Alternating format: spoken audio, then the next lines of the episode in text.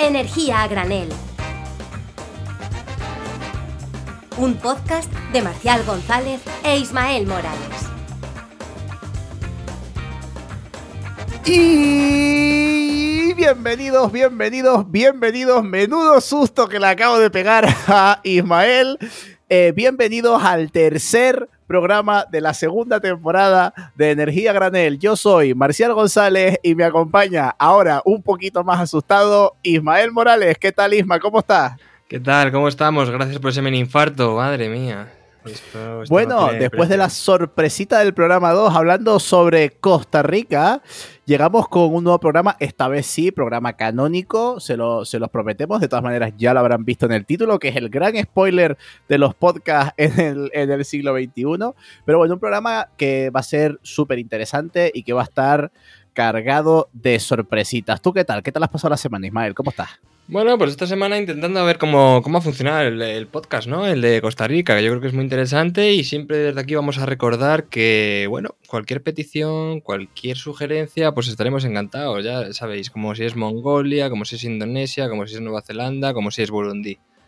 Aquí estamos. Efectivamente, eh, recordamos que tenemos Twitter, tenemos cuenta de Twitter, arroba energía granel, ahí pueden interactuar con nosotros, sugerirnos cosas y sobre todo pues pedirnos eh, que analicemos países en esa nueva sección que hemos incluido en el programa anterior de energía nómada. Y como este es un programa canónico, pues vamos con lo canónico y es con la sección de Ismael de que las noticias malas vienen volando y las buenas cojeando. ¿Y qué nos traes esta semana, Ismael? Así es, y la que viene cojeando en este caso es una muy mala noticia y es sobre las zonas de bajas emisiones, que como todos sabéis... Espera, espera, espera. ¿Las que vuelan son las buenas o las que cojean? ¿Cómo, ¿Cuáles son las no, buenas? No, las que... Es verdad, es verdad, las que cojean son las, las malas. Claro. No, claro, no. porque las, las, malas vienen, las malas vienen rápido. ¿Cómo es eso? Las que vuelan son las malas, exactamente. Esta viene volando, esta viene en un jet privado directamente. Ah, bien. En un jet privado emitiendo bien, bien, de, bien. de emisiones gordas. Vale, perfecto. Eso pues sigue, es. sigue, perdona. Eso es, es por poner un poquito en contexto, la ley de cambio climático de 2020 obligaba a las ciudades mayores de 50.000 habitantes a establecer una zona de bajas emisiones en sus zonas, digamos, más céntricas, ¿no? Pues claro, Luego se creó un Real Decreto, que es verdad que tardó casi un año y medio en salir, para regular esas zonas de bajas emisiones con los criterios, qué etiquetado de los vehículos pueden incluirse y los paquetes y subvenciones para aplicarlo. Pues no, pues bueno, oye, vamos a poner aquí unos sensores para ver qué, eh, qué emisiones, eh, digamos, se están percibiendo, una cámara para controlarlo. Vale, hasta ahí todo bien, esté todo correcto, un poquito de retraso, pero bueno, lo típico en la administración española. Pero es que solo un 15% de todas las ciudades que deberían haberlo aplicado lo ha hecho. Es decir, el 85% restante está a verlas venir. ¿Y eso sabes cuántas personas son, Marcial? Casi 15 millones de personas de España, habitantes de esas ciudades, que de momento no tienen zonas de bajas emisiones y por tanto van a seguir respirando eh, pues CO2, óxidos de nitrógeno, partículas en suspensión. Y tú me dirás, eh, porque esto no se aplica, ¿no? Si es un rango de ley, supuestamente claro, debería claro. estar aplicado. Vamos. No, no. Tú Hombre, sabes tanto de política. En, en, España, en España que somos especialistas en, eh, sobre todo, en ir un poquito atrasados, eh, sobre todo en cuanto a políticas regionales, lo que más. Pero, pero bueno, sí. Eh, ¿cómo, ¿Cómo puede ser esto? Porque, a ver, entiendo que eh, entre esas ciudades que me comentas, no, o sea, no están Madrid y Barcelona, ¿no? Madrid y Barcelona sí que tienen eh, implementadas unas zonas de bajas emisiones. Ahora, que funcionen mejor o peor, eh, es cuestionable, pero bueno, por lo menos las tienen implementadas. Entonces, pero todavía hablamos que el 85% no tienen ni eso implementado. Efectivamente, muchos tienen proyectos, muchos las han diseñado, pero nunca las han implementado de momento. Y dato, dato que te doy. La ciudad de Santa Cruz de Tenerife está empezando a implementar ciertas políticas. Eh, a, en estos momentos en los que hablamos, hay gente que tiene que ir a coger su etiqueta ambiental de su vehículo. También etiquetas ambientales con mucha polémica, ya los trataremos en otro programa. Pero por lo menos eh, la ciudad de Santa Cruz de Tenerife, poco a poco, pero está empezando. Es decir, esto tenía que haber, que haber estado ya para el 1 de enero. Y, y, y todavía no está. Así que efectivamente, eh, Santa Cruz de Tenerife es una de esas ciudades que todavía tienen sus deberes por hacer. Exactamente, pero como todos sabemos, Canarias de momento no es España, ¿no? Entonces se libra. Más quisieran algunos, ya te digo yo. No, pero por ejemplo, eh, lo típico, ¿no? O sea, tú haces un real decreto con, el que se regulan las emisiones y luego el municipio tiene que hacer su ordenanza municipal incluyendo esos criterios.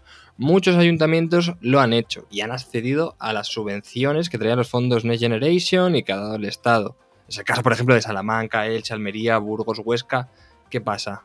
Que de momento no lo han aplicado y el gobierno no tiene margen de actuación. ¿Por qué? Porque cuando se hizo la ley de cambio climático y se hizo el Real Decreto de, para regular las zonas de bajas emisiones, como suele suceder siempre, no impusieron ninguna sanción. Y si tú no le pones sanción a alguien, te va a decir, hoy no lo voy a hacer, lo voy a hacer mañana o pasado.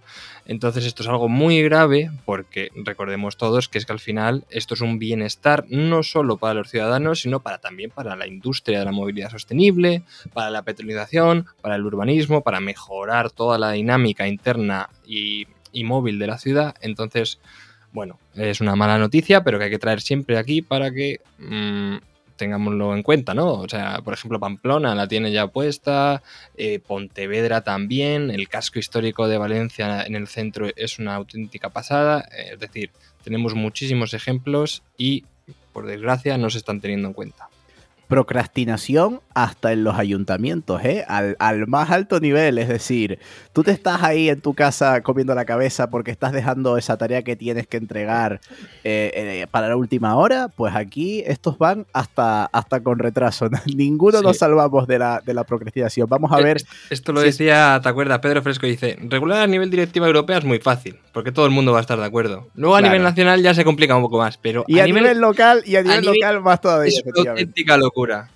Claro, claro, porque, hombre, surgen más problemas, eh, ah. digamos, son ayuntamientos, algunos con un poquito menos de recursos, pero aún así son ciudades grandes. O sea que vamos a ver si se ponen las pilas y empezamos ya a implementar todas estas políticas europeas de, zonas de bajas emisiones y a sacar todos esos coches de las ciudades, que no me apetece nada. Yo cuando voy a una ciudad y veo los coches pasando por el centro, uff, me da toda la rabia del mundo, te lo digo. Eso es, eso es. Venga, un poquito. Vamos a pensar en el futuro, que no es tan difícil. Bueno, vamos a pedir vientos de cambio para las ciudades españolas como hilo, porque con esto de los vientos dejamos todo preparado para presentar a nuestro invitado. Así que si te parece bien, vamos con nuestra entrevista. ¿De acuerdo, Ismael? Dale, perfecto. Pues ahora nos vemos en un momentito.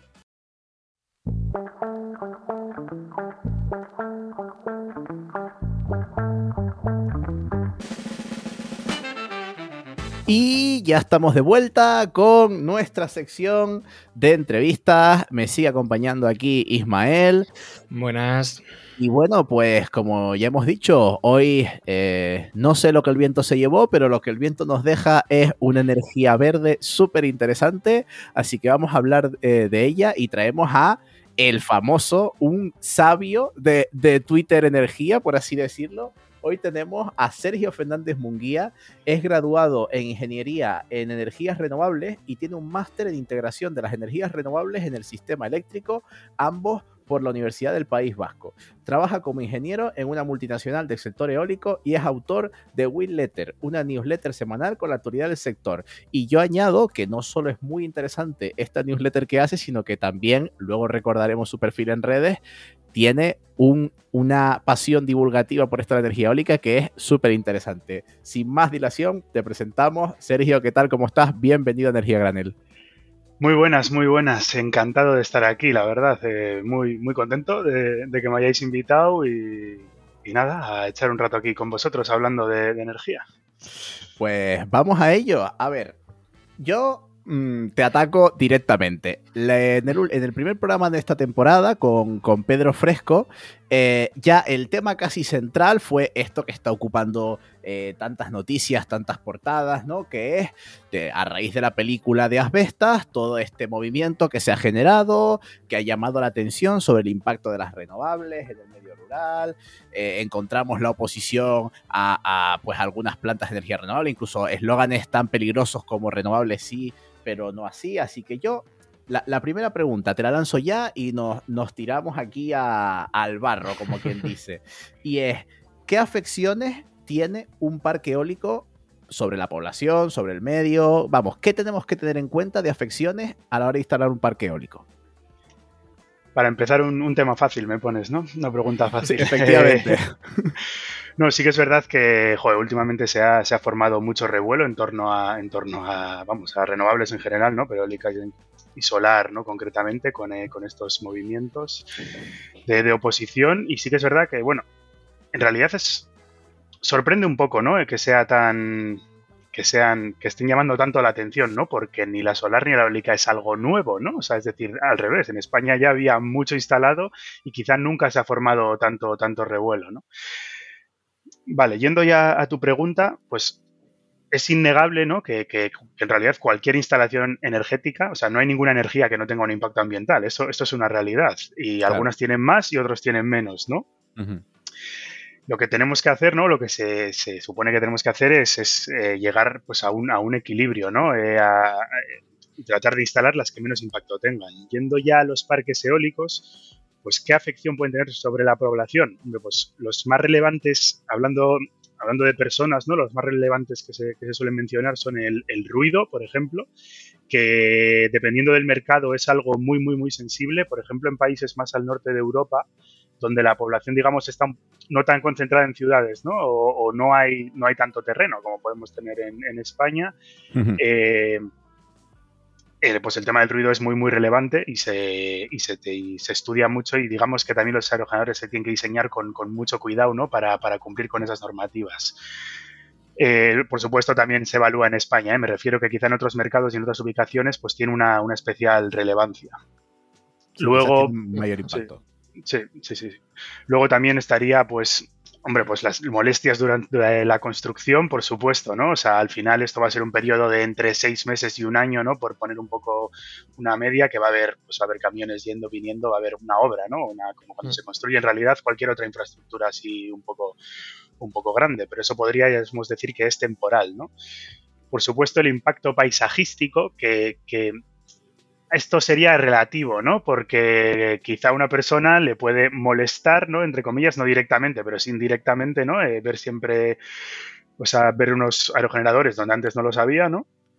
Pero bueno, luego están otros que igual incluso les gusta verlos, ¿no? Y, Por ejemplo, a mí, eh, tengo, que decirlo, yo, yo, siempre lo digo, ¿no? Cuando, cuando voy por las autopistas y, a lo mejor voy en el coche con amigos, ¿no? Y vemos un parque eólico, pues claro, mis amigos me conocen y ya saben que me gusta a mí ver ese parque eólico porque me parece una pasada, pero es verdad que tengo amigos que dicen, pues a mí me parece feo y yo entiendo que parezca feo, así que vamos a, o sea, obviamente hay un impacto sobre el paisaje que para unos es negativo y para otros es positivo.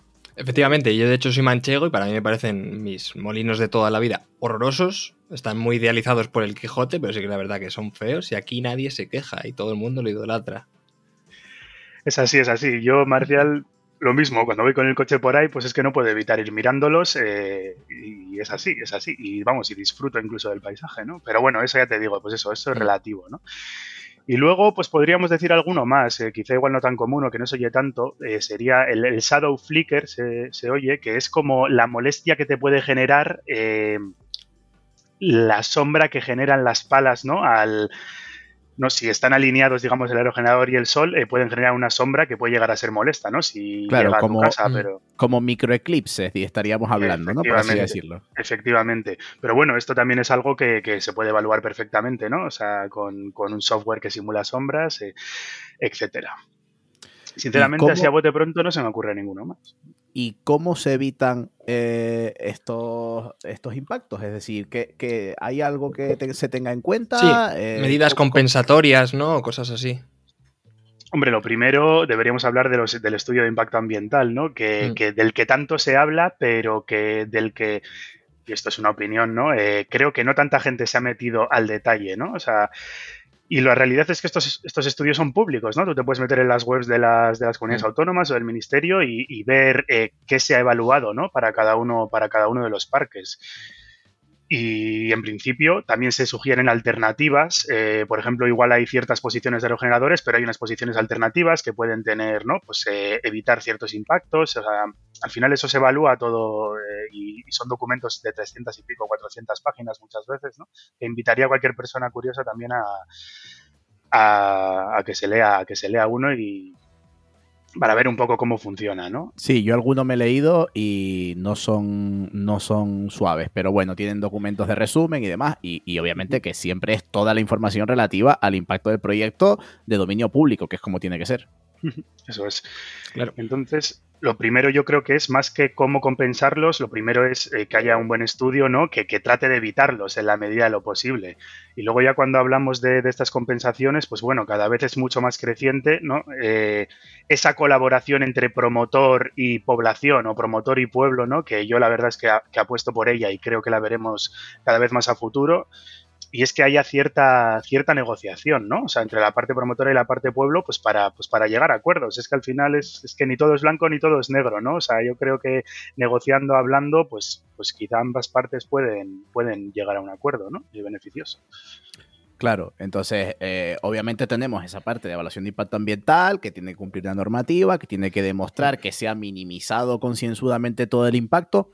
Aquí yo te voy a hacer un, una pregunta y es que a raíz de lo que hablamos en el primer programa, algunos amigos me han hablado y me han dicho, claro, eh, es verdad que el impacto, que si se tiende a mitigar y no sé qué, pero eh, no deja de estar en la conciencia colectiva, no, no se deja de ver a las empresas constructoras como unas empresas que vienen de fuera, unas empresas muy grandes, ¿no? Que representan como el mal, entre comillas. Eh, digo, esto es la idea que tiene la gente, o sea, al final. Sí, sí, sí. sí, y, y, claro, parece que sobre todo después de ver películas como Asbestas, parece que son el mal, que vienen poco menos que arrasar un pueblo. Entonces, claro, muchos me decían, sí, bueno, está esa evaluación de impacto ambiental, pero después eso se respeta, ¿qué hacemos con eso? Entonces, yo, yo te pregunto, ¿qué le dirías a esa gente que quizás eh, no tiene confianza suficiente en el buen hacer de las instituciones y en la efectividad de las propias evaluaciones de impacto ambiental? Hombre, es, una buena pregunta, ¿no? Eh, hombre, en principio pues hay que confiar. Yo creo que si las normas establecidas son las que son y a las que hemos llegado, ¿no? Eh, en principio hay que confiar en ellas porque en parte, o sea, si no nos fiamos de eso, pues no nos podemos extrapolarlo y no fiarnos de nada, ¿no? En general, o sea, esas son las normas y, yo siempre, es decir, hay que defenderlas y hay que auditarlas, ¿no? O sea, hay que, ver que eso efectivamente se cumple. Eh, eso es, eso es lo que lo que diría yo, vamos, o sea, que, hay que hacer de verdad un control exhaustivo de que, de que, de que el estudio de impacto ambiental ¿no? se, está, se está cumpliendo. Pero de nuevo, eh, yo vuelvo a decir, esto es cuestión de, equilibrios, al final no todo, o sea, ni, ni, todo, unos, ni todo es tan malo, ¿no? Ni, ni son ni estas empresas eh, son, son el demonio, vamos a decir, ¿no? Porque es que básicamente igual eh, familiares de esa misma gente pues están trabajando en ellas, ¿no? Y, claro, claro. Mismamente. Y ni, ni, ni, por supuesto el impacto ambiental es cero. O sea, es que eso también eh, pues, no creo que ese discurso se sujete por ningún lado, ¿no? Por eso yo creo, eh, y vuelvo a repetir un poco lo de antes, es que, es que esa colaboración ¿no? entre, entre promotor y, pueblo eh, o, población afectada creo que, creo que es necesaria, es sana y, creo que es lo que se, que se va a hacer más a futuro, que, que, se va a hacer a futuro, vamos, que es lo que se está haciendo ya. Mm. Que al, que al final aquí no hablamos de otra cosa que no sea cumplir las normas, es decir, eh, el, gobierno o la institución pública, el Estado, tiene que hacer cumplir a las empresas ni más ni menos que las normas que se cumplen mediante la ejecución de esas evaluaciones de impacto ambiental y mediante las verificaciones de esas evaluaciones de impacto ambiental, como, como tiene que ser.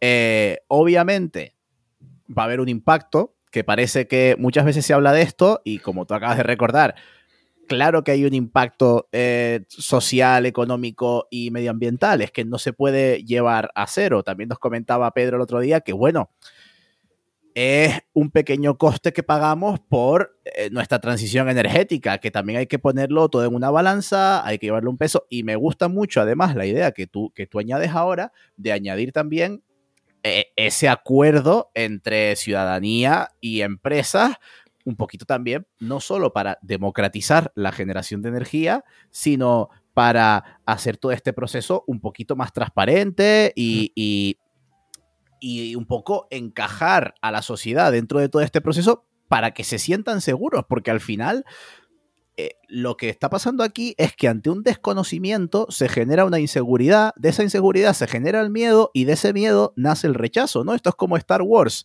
Eh, la ira lleva al odio y al final, ah, ¡pum!, al lado oscuro. Entonces, todo esto se basa en romper alguno de estos de estas, de estas cadenas de, de, concatenación de sentimientos para que al final, en vez de ir al lado oscuro, podamos remar todos contentos hacia la transición energética. Me acaba de quedar muy poético esto. No, no, pero no, muy bien. Impecable, impecable, vamos. Y, ya solo por apuntillar alguna cosa, es decir, ahora se está, se ha devaluado como la evaluación ambiental, pero no sabemos ni la cantidad de profesionales que llevan dedicándose 20 años a evaluar esos planes que, como habéis dicho, son muy sesudos y muchos de esos planes se tiran. Es decir, hay un montón de declaraciones de impacto ambiental negativos y, se pueden ver, como dice Sergio, en la página web del ministerio o de cualquier región. Entonces, es decir, no, no, devaluemos la evaluación ambiental porque se están siguiendo los criterios que demanda España y demanda Europa, pero sí que es verdad que se tienen que crear mesas de diálogo social entre ayuntamiento, vecinos, eh, comercios de la zona para ver qué quieren ellos, qué demandan y qué podemos, y qué podemos darles. Eso es así. Y por, apuntar una cosa más, y es que parece que todo esto eh, fuese algo nuevo, ¿no? Mm. Y, hasta que ha habido toda, ha empezado a haber esta polémica, ¿no? Y se ha empezado a hacer un poco más de más grande, digamos, España ya tenía 25 gigavatios de eólica instalados, ¿no? O sea, sí, sí, claro. y, que han estado conviviendo con pueblos, han estado, pues, pues, han tenido su proceso de evaluación de impacto ambiental. O sea, no esto es, no esto es algo que haya aparecido de la, de la noche a la mañana, ¿no? Bueno, y un poquito hilando ya lo último que te pregunto, ¿no? Hemos hablado pues del impacto social y medioambiental y nos hemos dejado un poquito atrás el impacto económico. Tú también decías que, bueno, pues que la generación de trabajo es algo muy importante que trae todo esto a las renovables y, te pregunto también por otros ámbitos como el turismo, por ejemplo, ¿no? Estos pueblos de, de sobre todo de Galicia, porque pues, justamente porque la película Las Vestas está, está enmarcada en Galicia. Eh, todos estos pueblos gallegos que a lo mejor viven un poco más del turismo rural y que se quejan y que dicen, oye, eh, pues si me pones un parque eólico aquí, eh, voy a perder todo el turismo y a la gente no va a querer venir. ¿Tú, tú qué les dirías? ¿Cómo, cómo intentamos solucionar esa parte? Eh, bueno, a ver, no hay una solución única para todo el mundo, eso, eso es así. ¿no? Aquí una de las claves también creo es que, que habría que, hay que intentar particularizar lo máximo posible en cada caso, ¿no? O sea, eso por supuesto. Pero, de nuevo, no muchas actividades tampoco, o sea, creo que pueden ser completamente compatibles, eso por un lado. Y bueno, algunos estudios, ¿no? Que, la evidencia que hay, ¿no? Eh, respecto a este tema, que bueno, es como hemos comentado en, en Will Letter en una de las últimas ediciones, pues, pues se ve que, que el impacto, pues de nuevo, quizá no es eh, el que mucha gente espera, ¿no? Que se pone en lo peor, o, sino que hay, que hay evidencias de que, pues de que el impacto no es tal, ¿no? incluso hay uno que es, que es muy curioso, y es que en el primer parque offshore de Estados Unidos, eh, pasó exactamente lo, contrario, ¿no? Que muchos curiosos se acercaban a la zona eh, simplemente por la curiosidad de, intentar ver el parque o, sí, sí, vamos, por, por visitar la zona y por ver esa novedad, ¿vale? Que esto es un caso concreto, pero la verdad es que me parece curioso. pero quizás no es tan concreto. perdona que te interrumpa, yo te pongo un ejemplo. Yo, y, o sea, bueno, mi, un grupo de amigos, compañeros del máster que hice eh, y yo fuimos a Lugo, al parque eólico de Sotavento, allí, justo para visitarlo. O sea, lo que nos llevó a, Lugo es la existencia de ese parque eólico. Así que, o sea, obviamente yo, yo soy el ejemplo de que también sirve como, como reclamo. ¿Podemos hablar de turismo renovable entonces, Marcial? Yo he hecho turismo renovable, efectivamente, no lo niego. Y yo personalmente, la primera vez que estuve en Tenerife, eh, a ver, pues no lo llamaría turismo renovable porque no fui por eso, pero empecé a ver que había un montón de modelos de aerogeneradores muy antiguos, tal, o sea, me pareció también una especie de museo eólico, ¿no? Porque veías los más nuevos, los más antiguos, luego, por ejemplo, el hierro, nunca lo he visitado, pero me encantaría y aprovechar para visitar la central. Eh, la Corona del Viento, sí. Sí, Corona del Viento. No sé, ya te digo, al final esto también es cuestión de gustos, ¿no? O sea, siempre Vamos, yo también me encantaría visitar un parque eólico offshore, eh, aunque sea a modo de excursión, sinceramente. Bueno, tú no acapares, tú no acapares porque... Eso, deja algo a los demás, tío. O sea, tú has estado encima de un aerogenerador, que eso es, o sea, si yo pudiera pagar para conseguir eso, eh, estaría ayer, hubiera estado sido de un aerogenerador. Y tú has estado no sé ni cuántas veces, así que cada vez que te veo una foto en Twitter encima de un aerogenerador es como que me, me, me consumo en cenizas en el, de envidia en, el, en, la silla.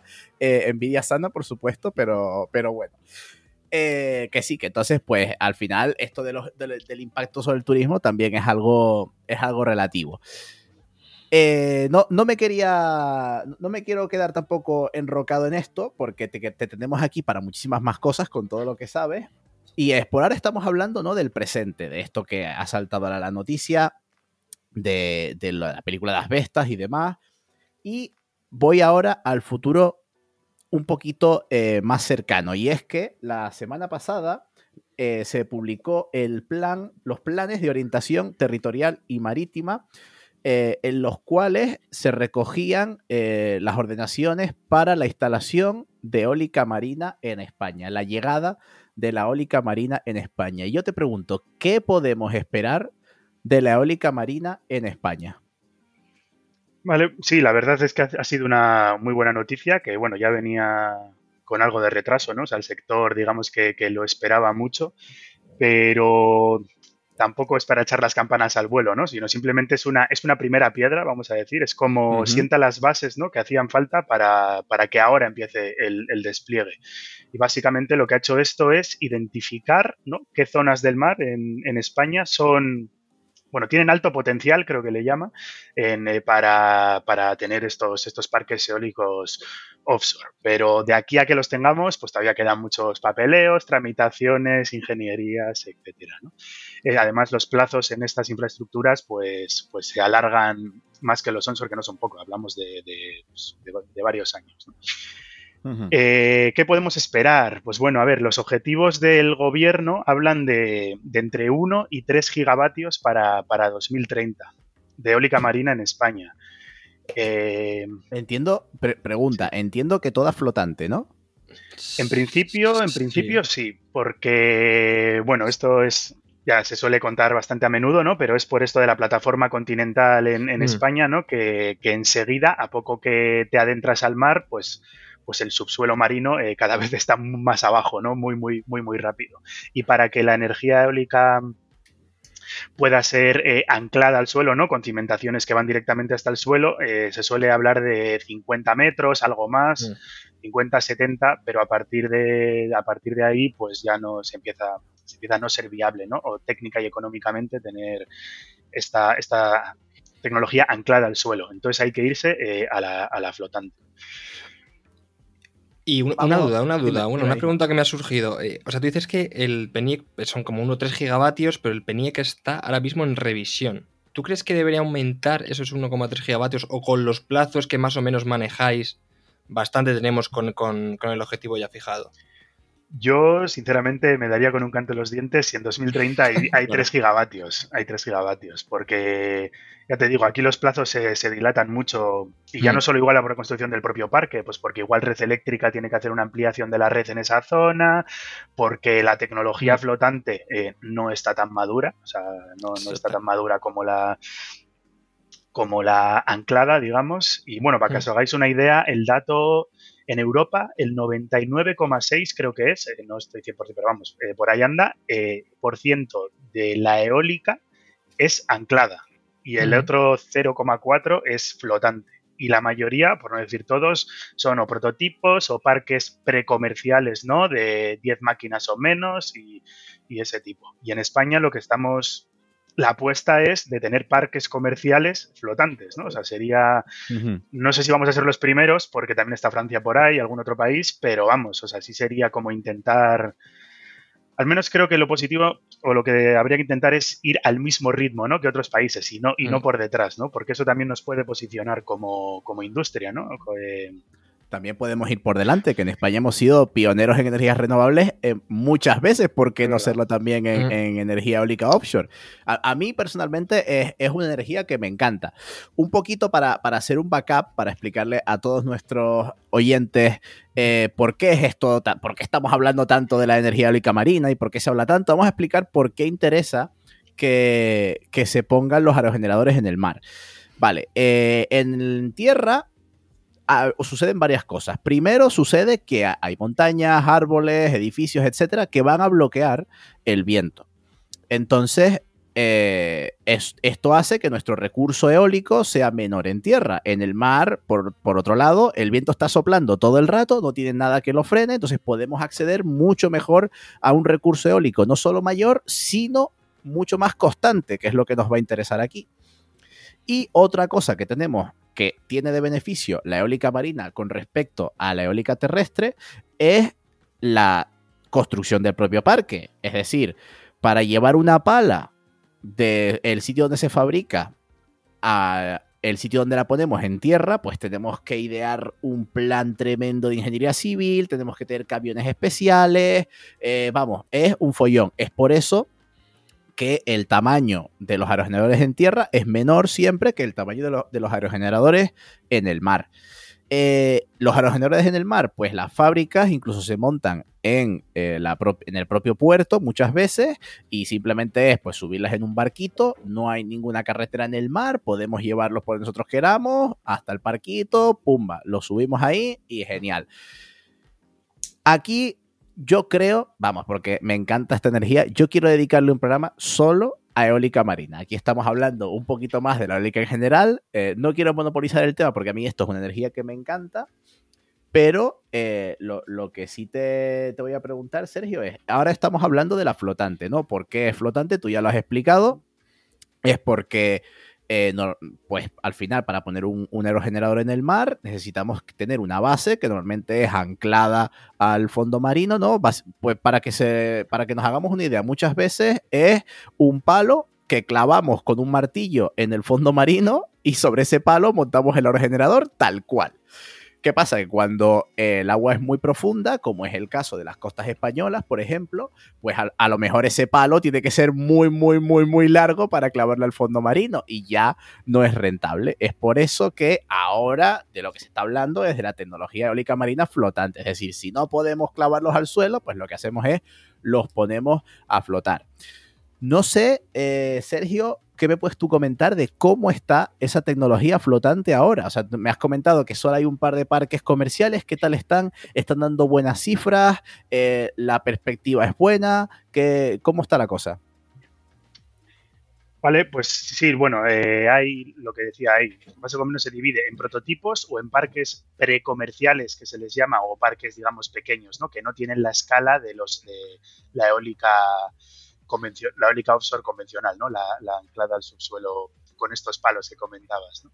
Pero vamos, sin ir más lejos, en Portugal, eh, además muy cerca de, la, de Galicia, eh, tenemos un parque de 25 megavatios, que son tres aerogeneradores, ¿no? Y de nuevo, hilando con lo que has explicado, la escala es, completamente diferente, ¿no? Eh, pues si en, ya por poner también un poco la comparativa, que creo que puede ser interesante, es si en onshore ahora mismo lo que se está instalando está en entre 4 7 megavatios, pues en offshore eh, lo que se está instalando pues ya está por encima de los 10, ya hay parques firmados que van hasta los 15 y bueno, y eso en Europa. Ya si hablásemos de fabricantes chinos, pues nos, iríamos a, otra escala superior todavía, ¿no? Y ojo que, que lo que estás comentando de aerogeneradores onshore, es decir, terrestres de 4 a 7, son enormes para algo terrestre. O sea, un aerogenerador de 7 megavatios terrestre, o sea, lo que tienes que montar para construir eso es espectacular. Tienes que tener unas condiciones muy, muy eh, ideales para montar eso. Mientras que, como ya hemos comentado, en el mar, pues ahí tienes a ancha es Castilla, en este caso no, porque Castilla no es mar, pero ancho es, ancho es el mar. Correcto, correcto. Eh, al final eso, ya el mar permite esa escala que, que en tierra, por motivos por limitaciones principalmente logísticas, eh, no, no, no es posible. Y, ah, bueno, respecto a lo que decías de esos parques, pues, o sea, perdón, de la tecnología eólica flotante. Eh, sí, lo que hay ahora, y que la verdad es que esto es muy interesante y a mí me parece personalmente apasionante, es muchísimas empresas, startups y conceptos de, de flotadores, ¿no? Que les llaman, eh, de plataformas flotantes, ¿no? Donde, donde se apoya el aerogenerador, digamos, eh, pues diferentes, ¿no? O sea, un montón, tenemos un montón de empresas como intentando hacer una carrera, entre comillas, ¿no? Por ser el mejor, el más barato, el más fiable. Eh, en, conseguir estos, estos flotadores. Y, bueno, y particularmente en España, entiendo que también por necesidad, ¿no? Hay varias empresas que, tienen sus prototipos, pues montados, por ejemplo, en Canarias, lo conocerás tú bien, Marcial, en el en el, Plocan. en el Plocan, eso es. Eh, hay, hay, plataformas, hay una plataforma de ensayo ¿no? para probar este tipo de tecnologías. Y en el País Vasco, eh, que bueno, yo soy de Bilbao, pues también tenemos otra y que, y ya te digo, hay empresas españolas con ingenieros españoles trabajando en tecnologías patentadas eh, para, para, tratar ¿no? de que esta eólica eh, sea también eh, una tecnología competitiva, fiable, segura y, se pueda instalar pues, pues allá donde nos, nos la pidan. Aquí hay una cosa clara y es, tenemos un centro de investigación sobre eólica offshore en el País Bajo, como tú has comentado, que es tu comunidad autónoma. Tenemos un eh, centro de investigación que es Plocan en Canarias, la plataforma oceánica de Canarias, también súper interesante, con mucha investigación de eólica offshore. Ismael, ¿para cuándo una plataforma de eólica offshore en Castilla-La Mancha? Yo creo que en las lagunas de Riudera puede entrar alguno, pero igual un prototipo solo. Ah, se está quedando atrás, ¿eh? Se está quedando atrás. Eh, sí, la verdad que yo, yo he estado en el, en el Plocal, lo he visto de lejos y he visto algunos prototipos de eólica marina flotante. Que aquí una cosa que me parece súper curiosa es que los prototipos, que normalmente son más pequeños, eh, a mí me explicaron que tiene, o sea, aquí juega a nuestro favor el que los prototipos sean pequeños porque es como multiplicar la escala de las olas. No sé si a lo mejor me lo estoy, me lo estoy inventando. Sí, no, no, es así, es así. A ver, ya yo tampoco, no soy experto, ¿eh? ni en prototipos, ni en esto escalado, ¿no? De la tecnología y así, pero efectivamente, yo también esto que comentas eh, lo leí en su día y, me llamó bastante la atención y indagué un poco en el tema. Y es verdad, muchas veces pensamos que con hacer todo entre dos, ¿no? O todo entre cuatro, ya tengo un prototipo a escala y ya está, ¿no? Si una ola de, si soporta una ola de tres, uno que es el triple de grande soporta una de nueve. Pero no, no, no, no, no. La ingeniería y el prototipado, pues no funciona así, ¿no? Entonces, eh, olas más pequeñas en un prototipo a escala real podrían ser en realidad eh, pues, pues, pues, olas de una magnitud eh, reseñable, vamos. Y bueno, eh, hemos hablado al principio de afecciones de la eólica terrestre y ahora te quería preguntar también, ¿qué impactos tienen sobre el medio estos aerogeneradores marinos o qué consideraciones se pueden tener? Pues uno de los motivos por los que se ha tardado tanto ¿no? en publicar este, este poem, o uno de los motivos que al menos el, ministerio comenta, es que ha costado mucho alinear a todas las partes, ¿no? Porque al final eh, parece que en el mar hay muchísimo espacio, pero la realidad es que no debe haber tanto, ¿no? Porque hay que conseguir, de nuevo, ese equilibrio entre, pues hay áreas para la defensa nacional, que les llaman, ¿no? Pues, pues tema ejército, etcétera. Hay áreas para la pesca, por supuesto hay áreas para el, para el mantenimiento, ¿no? digamos, o para el cuidado de la biodiversidad. Eh, bueno, luego también habrá áreas que no tengan un recurso eólico suficiente y que por mucho que permitamos que ahí se instalen aerogeneradores, pues nadie lo haría, ¿no? Eh, básicamente. Entonces, em, eso, todo ese equilibrio, eh, y vamos, ha habido una fase ¿no? de negociaciones de hablar con todas las partes hasta al final llegar a, estas áreas que, se han conseguido.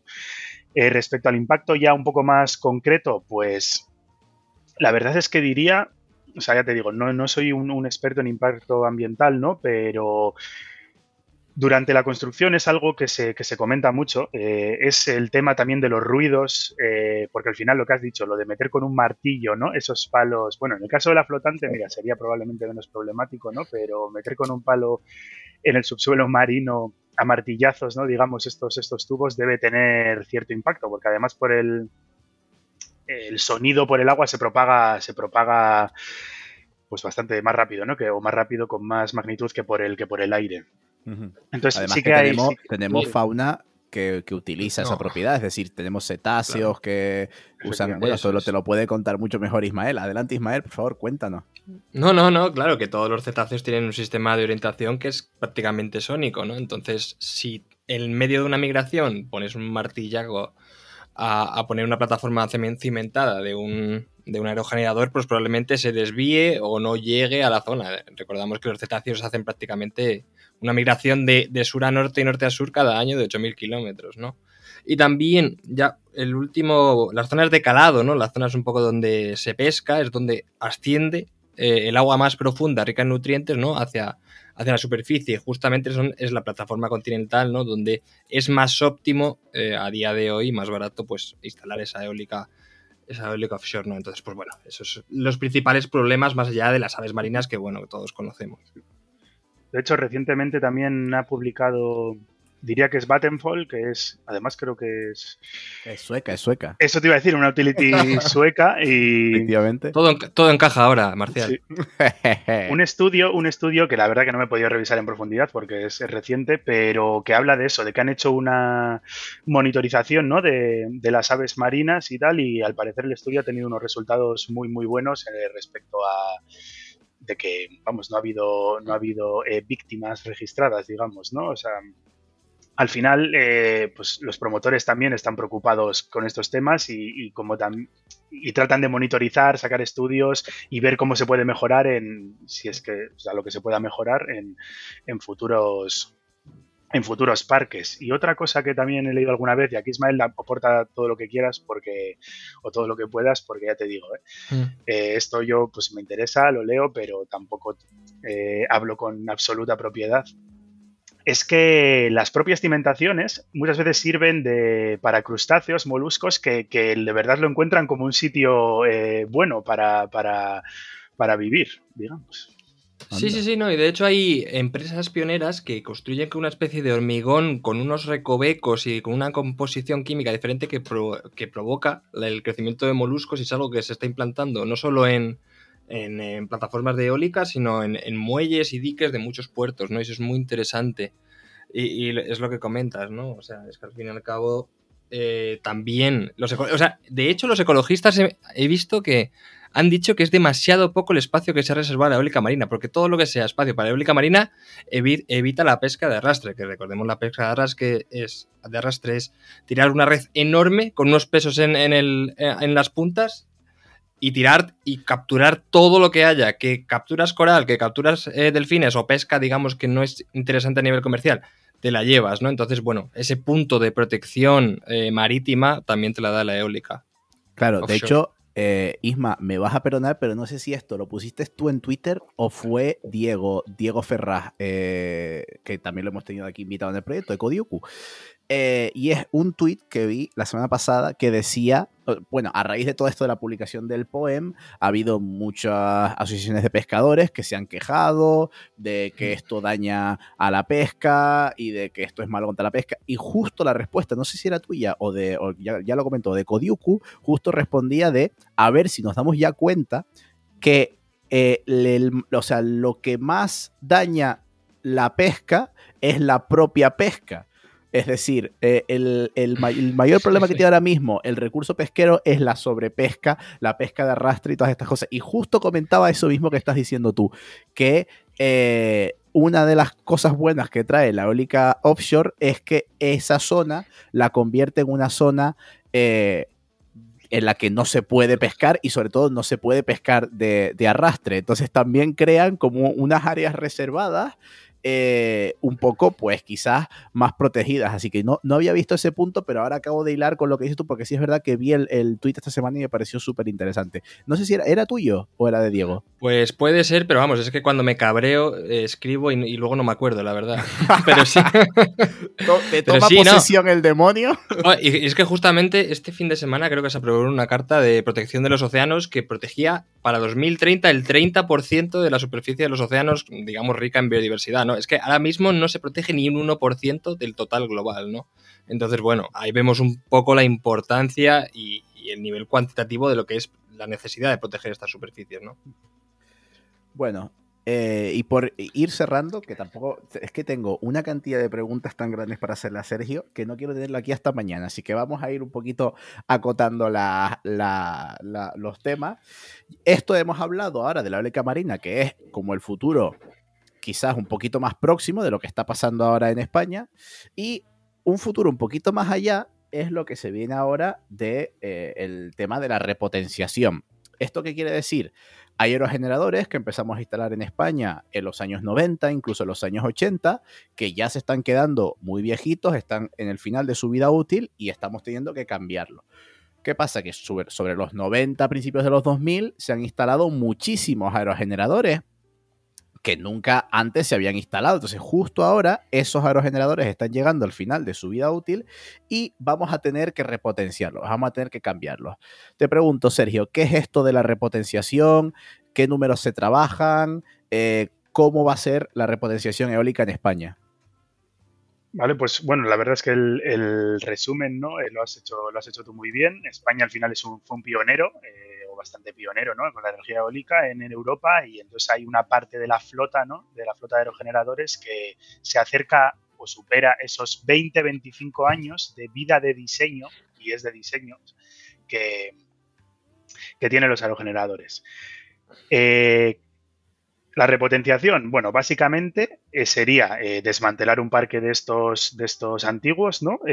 porque, bueno, normalmente las empresas, eh, sinceramente, su primera opción siempre es eh, la extensión de vida útil, ¿vale? Porque financieramente, normalmente, es, vamos, es el mejor el mejor, la mejor opción. Eh, porque al final, y bueno, incluso. Esto, si no estuviéramos hablando de la eólica, hay mucha gente a la que le gustaría escucharlo, pero voy a dejarlo ahí. sigue, perdona, perdona. no, cuando lo he dicho también, también me vino a la cabeza, si te soy sincero, pero. Pero y al final, la mejor opción desde todos los puntos de vista eh, es la extensión de vida útil, porque también no vas a desmantelar nada, ¿no? Si puedes seguir utilizándolo, ¿no? O sea, es alargarlo. Eh, ¿Qué pasa? Que sí que acaba llegando un momento en el que probablemente pues, la disponibilidad de esas máquinas se pasa mucho tiempo paradas, la disponibilidad de recambios, eh, llega un momento que efectivamente ya no es viable, ¿no? Extender la vía útil. O, componentes principales que ya empiezan a tener un, cierto coste, ¿no? Ya reemplazarlos empieza a, no ser. Como, como nuestro coche, ¿no? Que a lo mejor a veces cuando tenemos un coche. Claro. A lo mejor. más caro al final.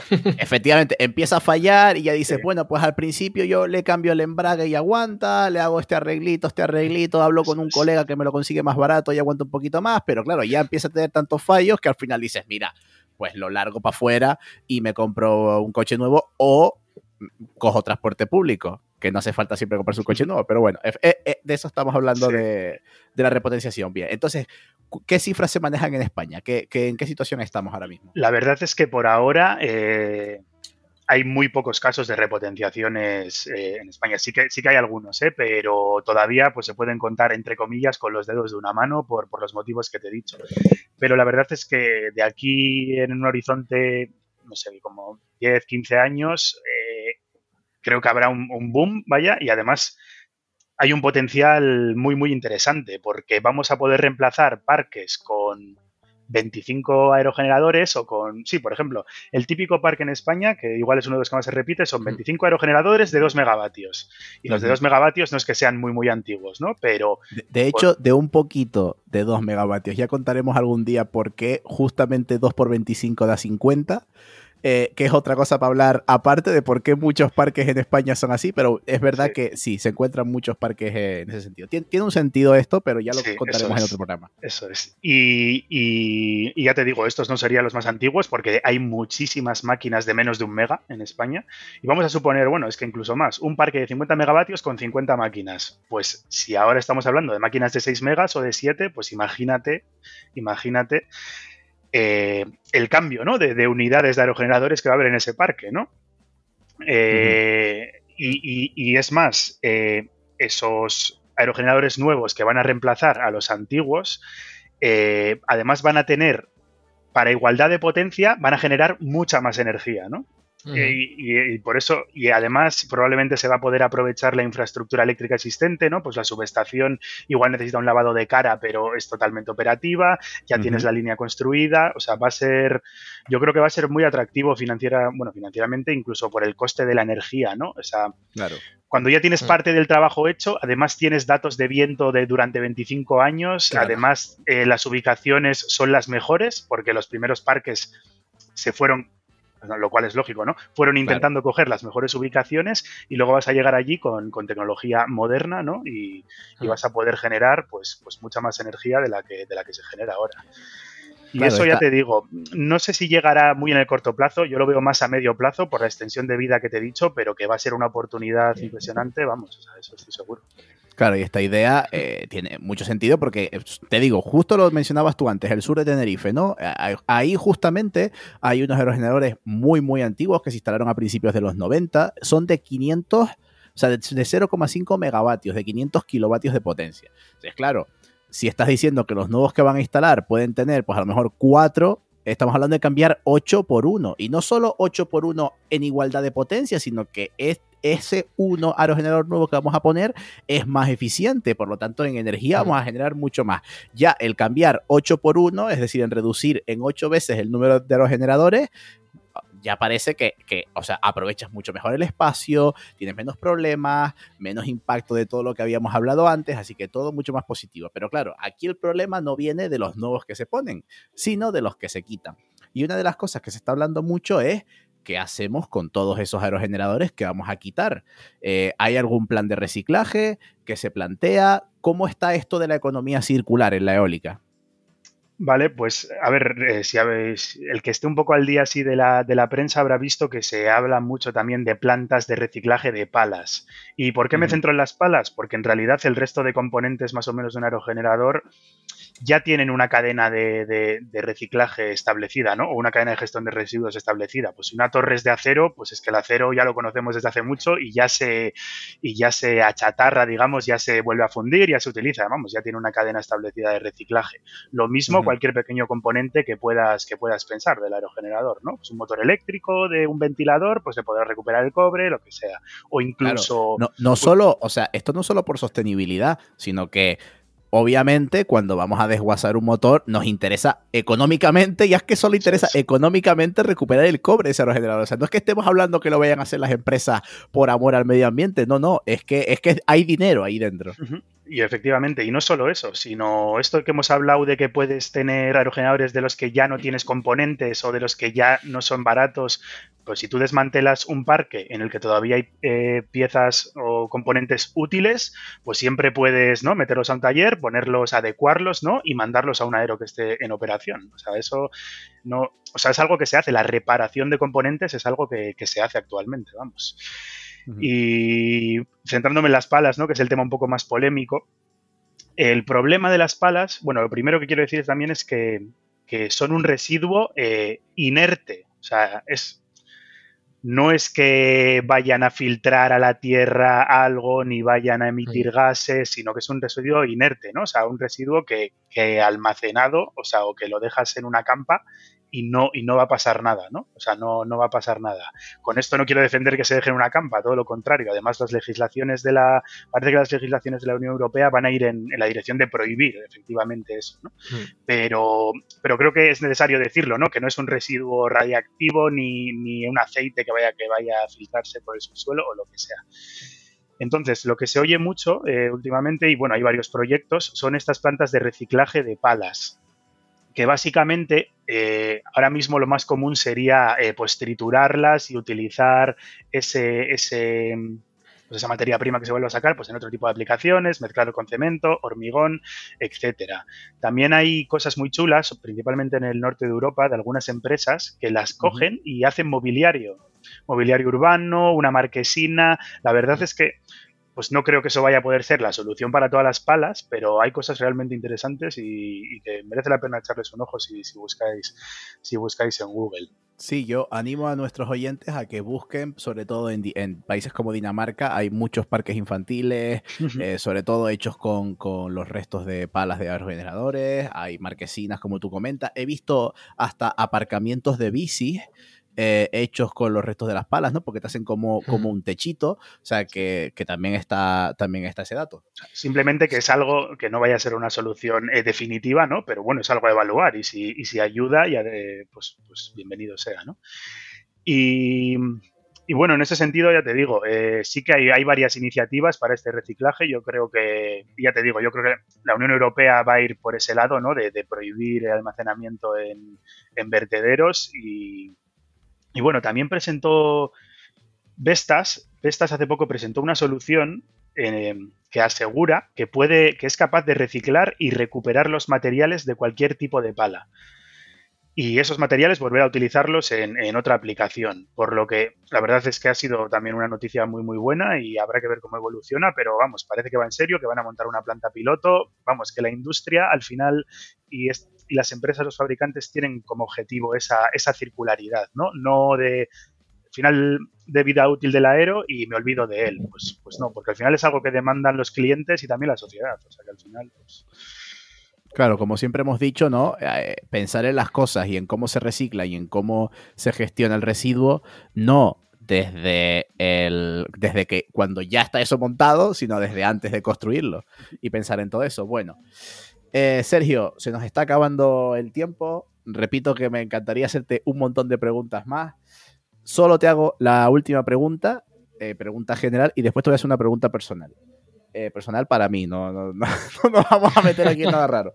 Eh, y es, la pregunta genérica es, hemos hablado ¿no? de, de que eh, pues en tierra estamos entre 4 7 megavatios y en, en, el, en el mar, en offshore, pues incluso llegamos a 10, a 15. Claro, yo me acuerdo cuando yo empecé a estudiar el máster hace 5 años que decían, no, eh, dicen más o menos que hay un límite en los, en los 10 megavatios. No, pues hay un límite en, en los 15 megavatios, hay un límite terrestre en los, en los 5 megavatios y todo eso se ha ido superando, superando. Y, yo te pregunto, ¿dónde está el techo en la eólica? O sea, eh, ¿dónde, ¿a dónde vamos a parar? O sea, ¿cuánto de grande se puede hacer un aerogenerador? Esa, esa, esa, misma pregunta me la he hecho yo también eh, varias veces y la verdad es que no, no tengo una respuesta. Esa, esa, es la realidad. ¿Por qué los aerogeneradores son cada vez más grandes? Eso es la, la, primera pregunta que deberíamos hacernos y básicamente es El para tamaño importa, Sergio. Efectivamente, sí, sí. En este caso, más que nunca, más que nunca. Y y básicamente es conseguir un LCOE, ¿no? un coste nivelado de la energía, eh, conseguir que el megavatio hora producido con eólica sea cada vez más barato. Y la industria, la mejor forma que ha, que ha encontrado ¿no? ahora mismo para, para, conseguirlo es eso, aerogeneradores más, más, más y más grandes. ¿Dónde está el límite? Seguramente cuando aumentar el tamaño del aerogenerador no consiga, ¿no? al menos sobre el papel, eh, reducir el coste de la energía. ¿Vale? ¿Cuándo va a pasar eso? Pues nadie lo sabe, porque los más veteranos de la industria, si les preguntas si hoy en día vamos a tener aerogeneradores de 15 megavatios, pues te hubiesen dicho probablemente a ver si estás loco, pero la realidad es que los tenemos.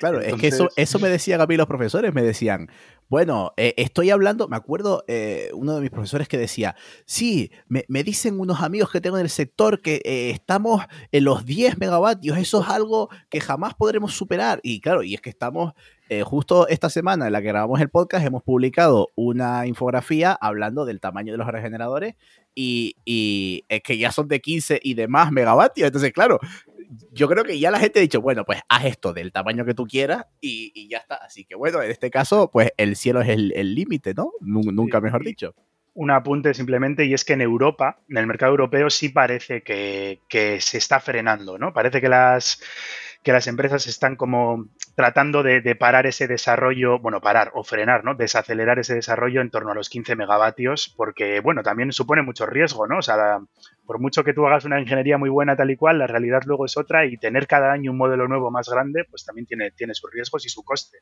En cambio, en China, eh, pues es otro mundo. Eh, eso seguirá creciendo seguramente. Claro, es que para un aerogenerador de 15 megavatios estamos hablando de una altura de 280 metros de alto. Que esto es casi como la Torre Eiffel, que la Torre Eiffel mide 330 metros. Eh, que, no, no, estamos hablando de poca cosa, que estamos hablando de palas de, de 100 metros de, largo y más. O sea, que son unos bichos enormes. Bueno, y ya para concluir, te hago la pregunta personal, Sergio, que es, eh, ¿qué se siente al estar encima de, de un aerogenerador? La verdad y hablo desde el punto de vista personal, eh, es una experiencia que recomendaría a cualquiera. O sea, antes lo has dicho, digo, igual hay, igual hay un negocio ¿eh? en montar. No, me lo digas que me hecho, no me lo digas, no me lo digas que me la recomendarías. No va a estar ¿eh? dime, dime, que no, dime que está fatal, dime que lo pasaste horrible, porque me he hecho llorar aquí mismo.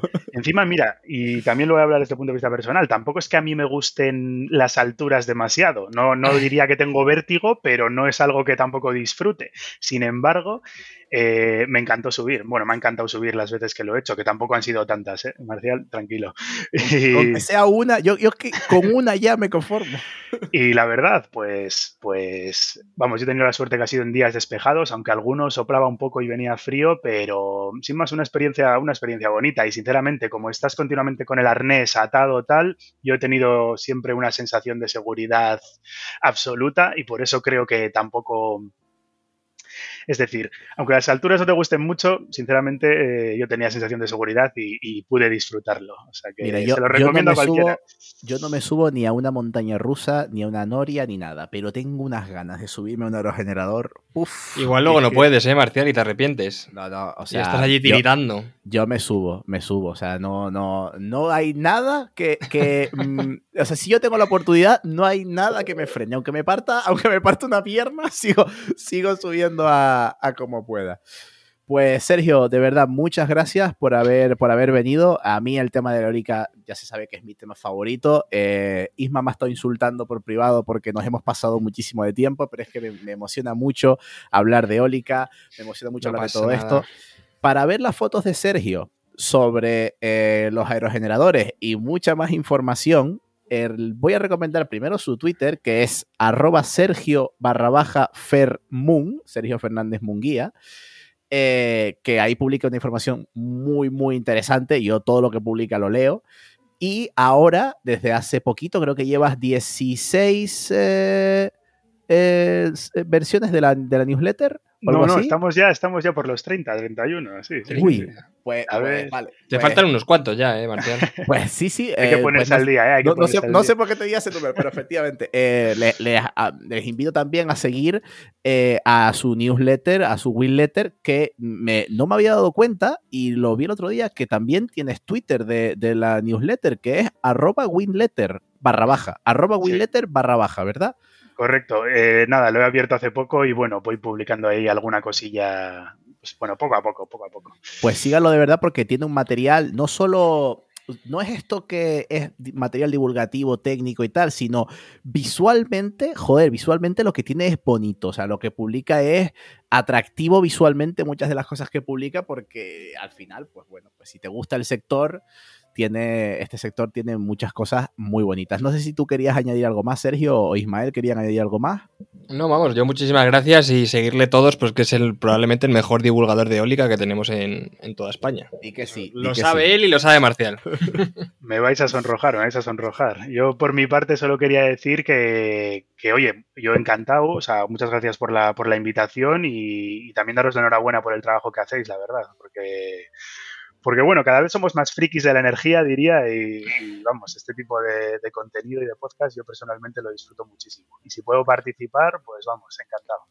Nosotros, nosotros también lo disfrutamos, ¿eh? yo he disfrutado como un niño chico, te lo puedo decir.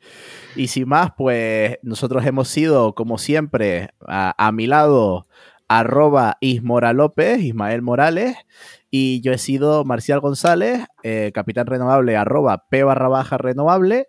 Muchas gracias por haber llegado hasta aquí. Eh, nos vemos, ya saben que nos vamos a ver la semana que viene con un programa especial sobre países que no voy a decir nada, pero tengo mucho que decir sobre el país que se viene la semana que viene. Así que estén muy atentos porque va a estar muy guay. Pues gracias a todos una, una, vez más por escuchar y nos vemos en el próximo episodio. Adiós. Gracias.